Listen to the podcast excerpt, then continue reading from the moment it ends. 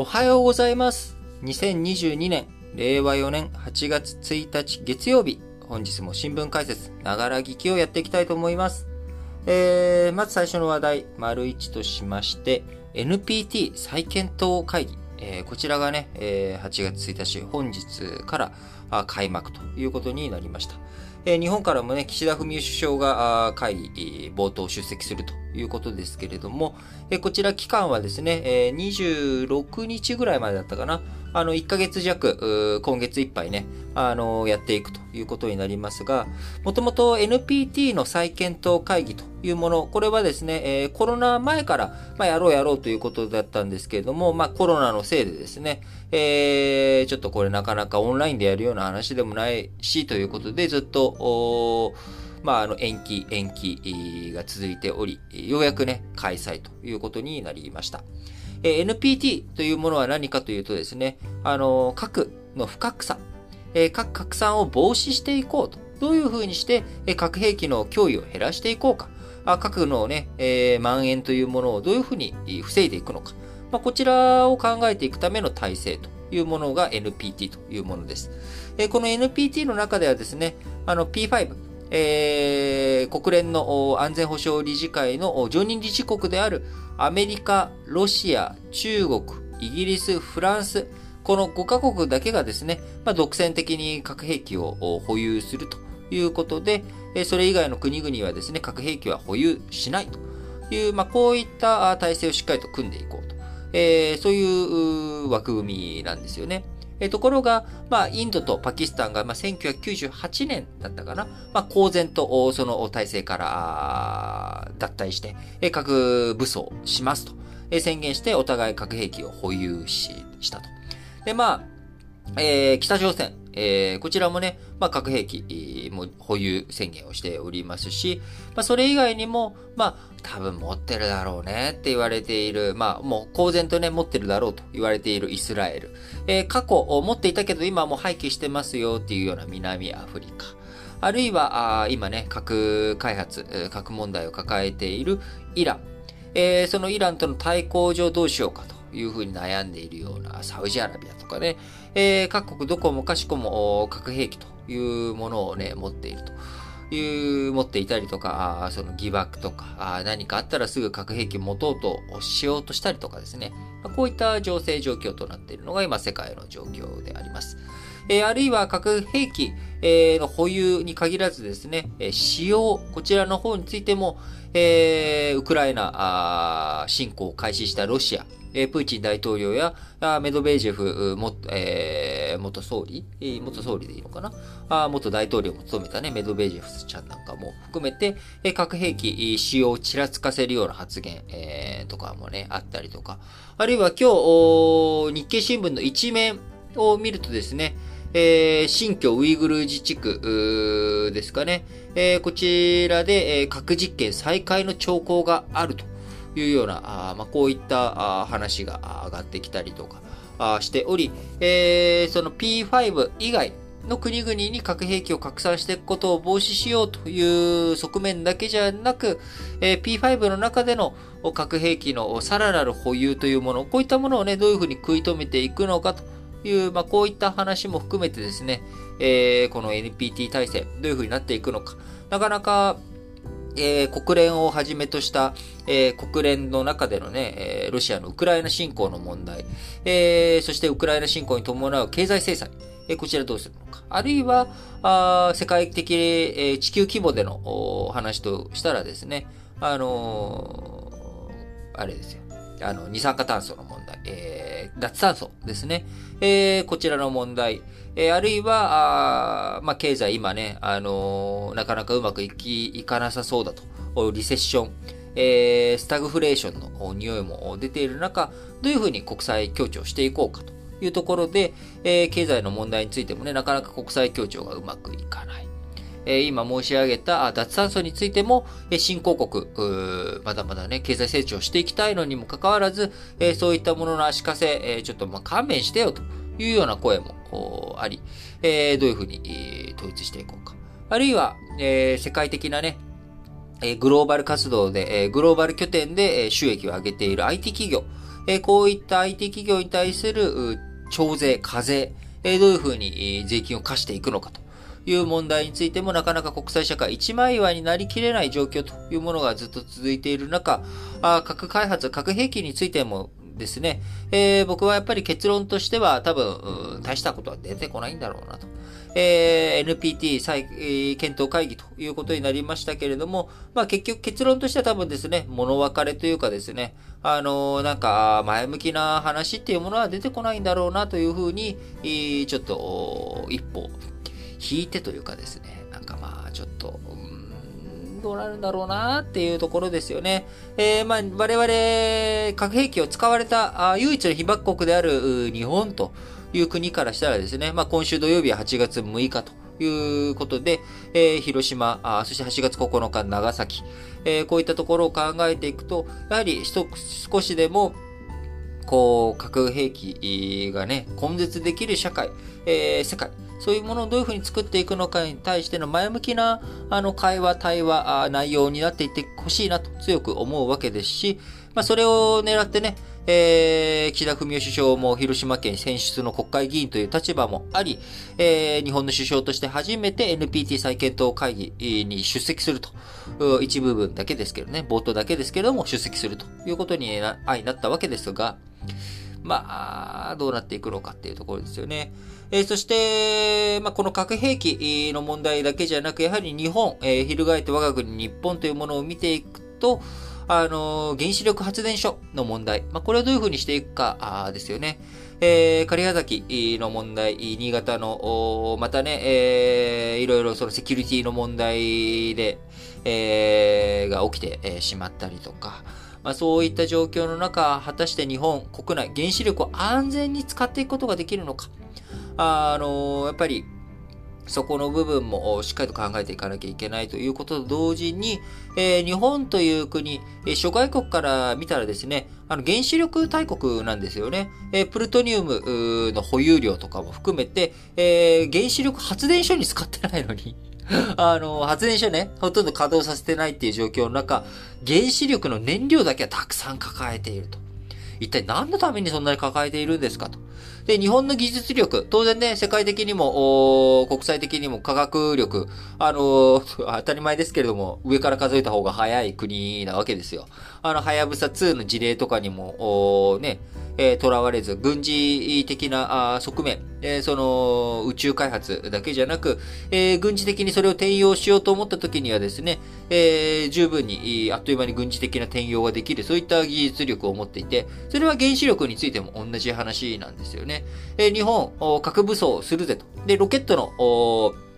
技術力と言ったら H2A ロケットとかね、あの、種子島宇宙センターのところから、あロケット発射したりとかもしているわけですし、え日本、UAE とかね、他の諸外国のためにロケットを発射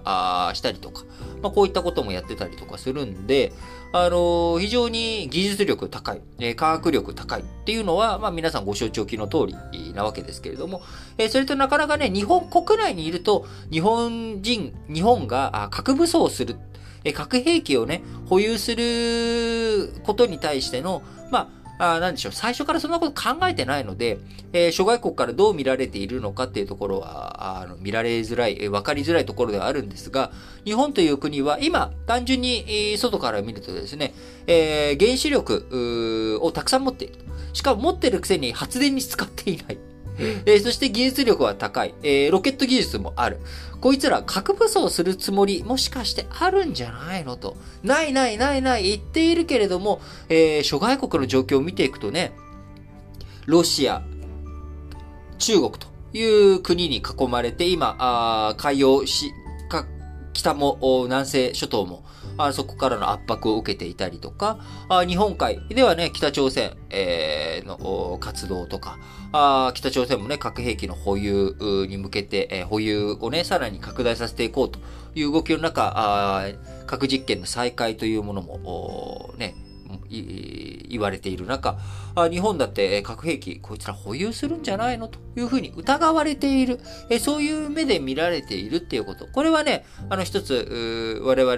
あのー、信じがたいというかですね、なかなかそういう観点で、え見ることって少ないと思うんですけれども、日本という国はいつでも核武装しようと思ったらですね、決めれば、あっという間に核武装ができちゃう国だということ。えー、だけど、もちろんね、やってない、やらない、えー、ということなんですよね。あのー、まあ、ドイツなんかと違ってね、ドイツはね、核兵器だけじゃなく、核原子力発電所もね、放棄と。いう風にして今、再生エネルギー、可能エネルギーとか、温暖化ガスとかばっか使ってますけれども、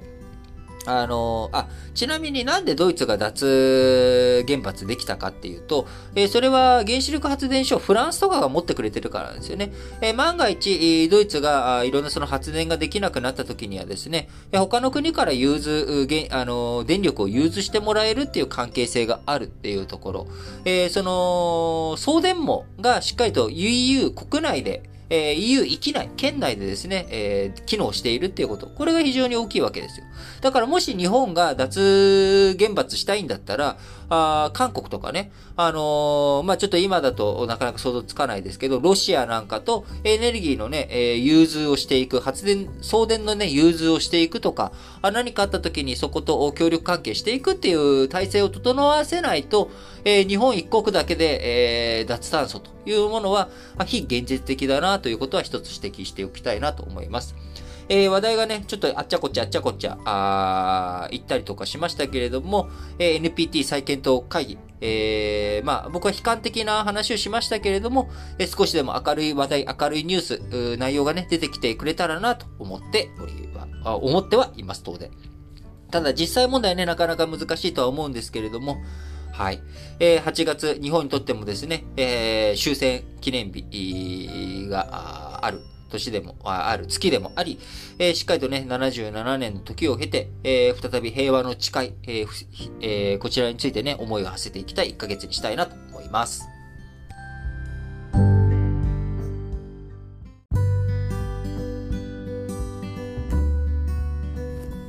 はい。それでは今日月曜日ですのでね、えー、今週の市況予想についてお話をして、えー、今日はまあそれで、えー、ちょっとこの新聞解説ながら聞き締めくくっていきたいなと思っておりますけれども、えまず株式についてはですね、え先週のアメリカ連邦公開市場委員会 FOMC、アメリカの中央銀行である FRB によるあの金融政策決定会合、えこちらがありました。あ0.75%ね、えー、金利をあさらに上げていくということで、えー、通常よりもね、まあ、3倍速3段階、えー、一気に上げていくということで、まあ、利上げペース、あの、どんどんどんどん上げてきたわけなんですが、まあ、今後、えー、利上げのペースがね、緩やかになるんじゃないかなと、市場の一部で、えー、金利について楽観的、えー、金利、えー、上がっていくとですね、あの、当然ですけど、金利負担が重くなっちゃうわけですよね。えー、金利が例えば10%だったら、1万円借りたら1000円返さなきゃ、1000円追加で返さなきゃいけないっていうことで負担があると。えー、1%だったらね、100円返せばいいだけなのにっていう。まあ、こういうふうに金利が高くなればなるほど、えー、株式市場に参加している人からしたら、金利は安ければ安い方がいいんですよね。えー、安くお金を借りてきて、株式市場に投資して、リターンが入ってきて、えー、そのリターンの一部を金利でお返しする。そのね、金利でお返ししなきゃいけない部分が、ちっちゃければちっちゃいほど、あのー、お金も借りやすい、株式市場にお金を投じやすいということで、えー、株式市場的にはですね、えー、金利が上がっていくっていうものが、あ緩まっていく。まあ、金利がね、あんまり利上げペース、そんなに激しくなっていかないんじゃないかなっていう風になっていくと、えー、市場の株価あ、上がりやすくなっていくということで、えー、だいぶね、今、あの、金利の先行きが、あ緩やかに今後なっていくだろうということで、えー、株価あ上がり基調になってきているというのが今現状足元ですが、ただその一方で、景気がね、なかなか冷え込み始めてきているんじゃないかと。えー、スタグフレーション、インフレとね、景気後退。これが同時に起きるようなね、スタグフレーションの懸念というもの。えー、アメリカの GDP、えー、こちら2四半期連続でね、えー、マイナスということで、えー、景気後退本格的に始まったんじゃないかというような、まあ、こういった疑念、疑惑、懸念というものが市場を覆っている部分もあります。えこれを吹き飛ばすことができるかどうかというと、やっぱりもう決算発表、あの、企業のね、業績が実際問題どうなの？というところ、えー、株式市場のね、一番最大のポイントはやっぱり企業、そこの株式市場を構成している各企業の決算の数字がいいか悪いかということになっていきますが、えー、今週、アメリカのね、アドバンストマイクロデバイス、AMD、えー、スターバックス、トヨタ自動車など、いろんなね、半導体から、えー、こう、小売り、そして、え、製造業のね、決算があるということで、え、インテル、ウォルマート、消費関連のね、通期業績見通し、下方修正されているというのが前週の動きでしたけれども、えどういうふうに消費の陰りが起きているのか、どうなのか、あま、このあたりについて、え注目される1週間になっていくのかなと思います。えまた8月5日にはですね、え7月のアメリカの雇用統計発表されていきます。え賃金の伸びの勢い、え収まるなど、え物価上昇圧力に変化の兆しが見られると、FRB による急激な利上げペースの鈍化期待が強まっていくだろうということにもなり、えー、どういう風になっていくのかというところがね、しっかりと見ていきたいところであります。え金利についてはね、え今申し上げました通り、まあ、利上げのペース緩まっていくだろうということで、え金利、少し今、下がり基調、下がり目になっているというところです。え先週、7月28日に発表されましたアメリカの4月から6月期のえ、実質国内総生産、GTP、え、こちら市場の想定を下回る結果となり、え、アメリカのね、景気の先行き不透明感が高まっていることから、相対的に、え、金利、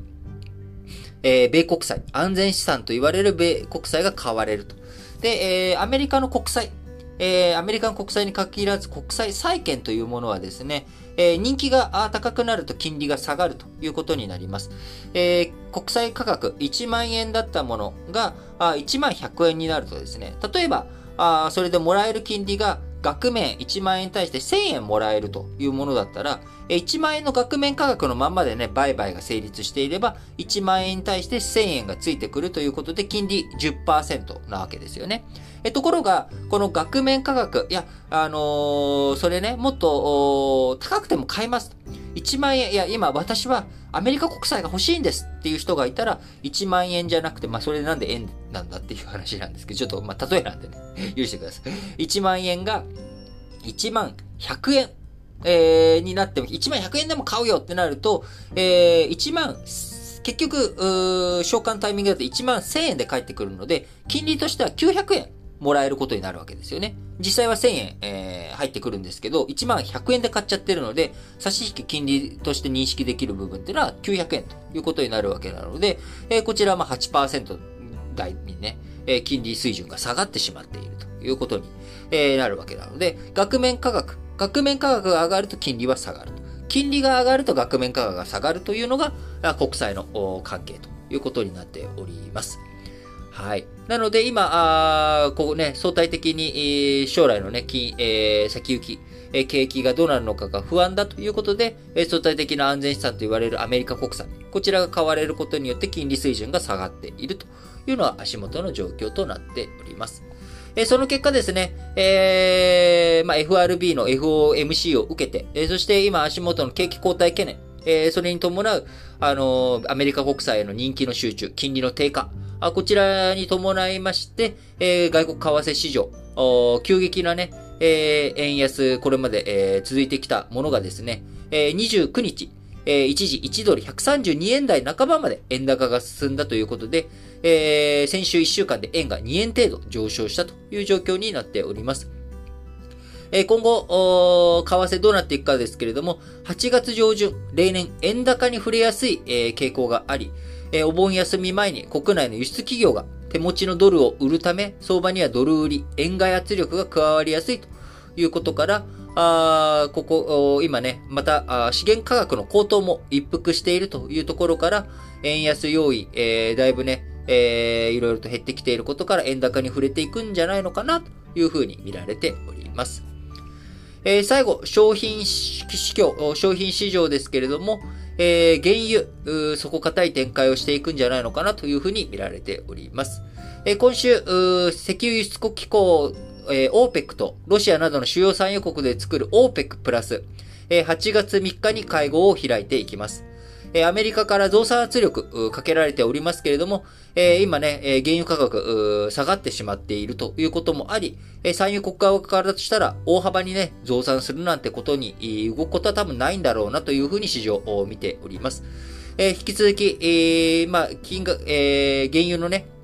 えー、値段下がってはいますけれども、あ逼迫感、根強い状況にあり、えー、引き続き、まあ、どういう風になっていくのか、まあ、景気の動向次第なのかなとは思うんですけれども、えー、まあ、どうなっていくのか。まあ、欧米ではね、熱波、あ非常にね、あの、気温高まっており、あのー、イギリスなんかでもね、初めて40度を記録するとかね、まあそういった動きありま、えー、動きというか、気温の上昇ありましたけれども、えー、冷房需要とか、まあそういったところから、引き続き、エネルギーに対する需要というものは底堅さがあるのかなと。えー、見られておりますけれども、やっぱ懸念されるのはね、中国の景気の動向とか、まあ、あのー、そういったところで結局工場とかね、事実、実需、工場需要のところで、えー、どれだけ、こう、実際にエネルギーの使用が、必要とされるのかどうかというところになっていくんじゃないのかなというふうに思います。はい。えー、ということでね、まあちょっと今週は、あ引き続きちょっと様子を見ながら、ちょっと本数少なめでね、え新聞解説ながら劇やっていこうと思いますけれども、まあ徐々に徐々にね、あの本数ちょっと増やしていきながら、えー、社説の方も復活させながら、あちょっと無理のない範囲でね、えー、立ち上げて、えー、あの新聞解説ながら劇再稼働させていこうかなと思っておりますので、えー、皆さんの方もね、ぜひあの引き続き聞いていただければと思います。えー、今週、そして8月があいよいよ始まりましたけれども、えー、皆さん元気に力強く頑張ってやっていきましょう。それでは、皆さん、今日も元気に、いってらっしゃい